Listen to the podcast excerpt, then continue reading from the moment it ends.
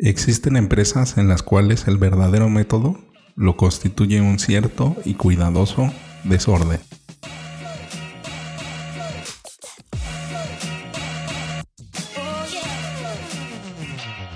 Hola, ¿qué tal? Bienvenidos a Ventaja Podcast, el podcast en donde hablamos de principios, estrategias y tácticas para los negocios tradicionales, online y startups. El día de hoy vamos a hablar acerca de ballenas o mojarras. Si tienes alguna duda o comentario, entra a ventaja.com.mx diagonal contacto y házmelo llegar por medio del formulario. No es lo mismo tener una ballena e ir descuartizando cada vez que necesitas a tener algunas mojarras y comerlas al momento. Todo depende en cuál fase se encuentre tu negocio y el tipo de negocio en el que estás. Pero te estarás preguntando de qué estamos hablando, si este podcast ya es algo de pesca, pero no, estamos hablando de las ventas y de cómo podemos ir nutriendo y adquiriendo a nuestros clientes. Y podemos trabajar de varios tipos, pero vamos a verlo de esta manera. Unos pueden ser ballenas y otros pueden ser mojarras. ¿Y a qué me refiero con esto? Bueno, que pueden ser clientes muy muy grandes o pueden ser clientes muy pequeños. Todo depende en qué ámbito te manejes.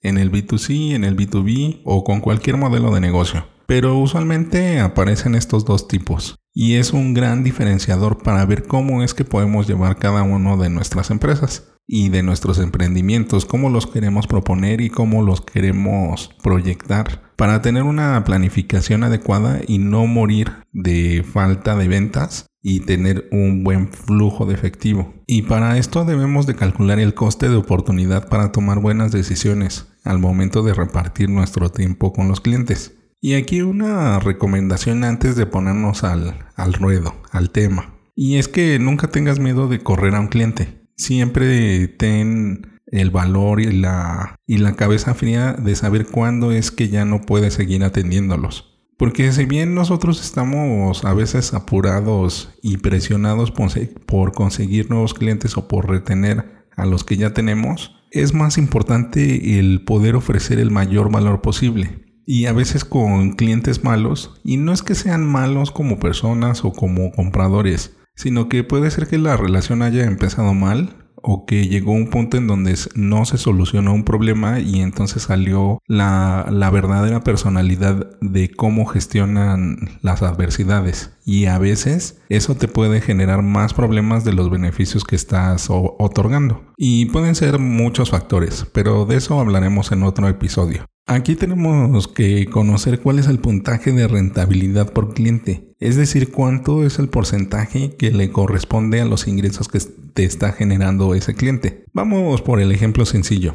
Digamos que tienes 10 clientes y cada uno de ellos te está dando el 10% de tus ingresos. ¿Qué pasaría si perdieras uno? ¿Qué pasaría si perdieras tres? Y así sucesivamente. Este es un caso muy ideal. Pero ahora imagínate y ponte en la situación bueno, a lo mejor puedes estar en esta situación, pero si no, colócate en, esta idea.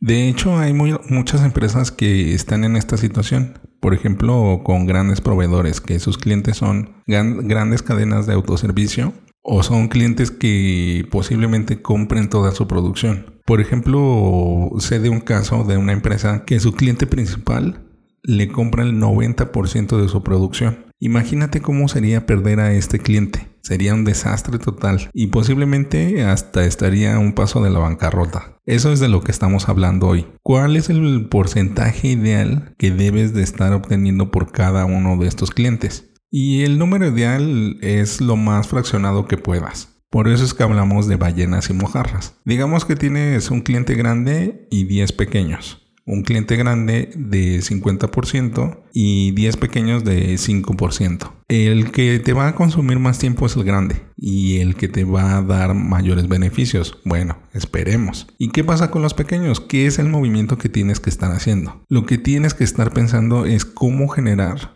estrategias para retener a ese cliente grande y poder ir agregando nuevos clientes de los pequeños para diluir el riesgo. Mientras más tengas desbalanceado este porcentaje, más riesgoso va a ser cada día. Pero también lo puedes hacer al revés. Puedes tener puras ballenas y puedes manejar un poco el flujo de efectivo. Puedes ir aliviando cada uno de estos porcentajes con los tiempos de pago, que a veces son muy largos. A veces son de 90 días, 6 meses, hasta un año, pero de grandes montos. Aquí tienes que establecer cómo es que vas a aliviar esta falta de liquidez. Puedes hacerlo con factoraje, puedes hacerlo con préstamos o puedes irlo cubriendo con los clientes pequeños o con otros clientes grandes que no tardan tanto tiempo. Pero siempre es importante tener en la mira cuál es el ingreso que te va a estar llegando. Por eso siempre mi mayor recomendación es de que primero empieces con las mojarras, es decir, con los clientes pequeños, y vayas generando un colchón de efectivo para que te puedas aventurar con las grandes ballenas. Y mantente en el radar de tus prospectos, ya que tendemos a comprarle a nuestros conocidos, y de hecho nos desagrada cuando un desconocido nos quiere vender algo, en comparación de cuando un conocido nos recomienda algo. Esto tiene mucho que ver con cómo vamos adquiriendo nuestros clientes nuevos.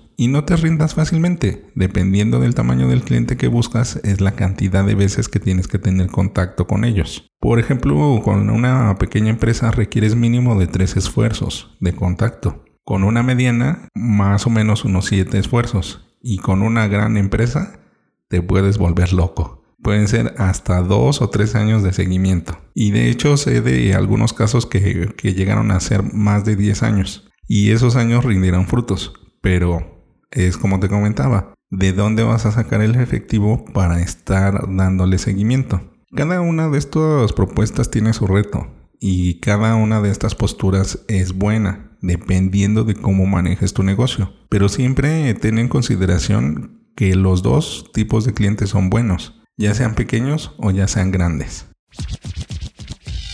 En el próximo episodio hablaremos de cómo afrontar grandes problemas. Bueno, ventajosos es todo esto por hoy. Antes de terminar, sigue la conversación. ¿A cuántos clientes has corrido últimamente? Recuerda dejar tu comentario en tu plataforma favorita. Al darle like en iBox y YouTube y dar 5 estrellas en iTunes, ayudas a otros a encontrar el podcast. Y recuerda, rífate como los grandes.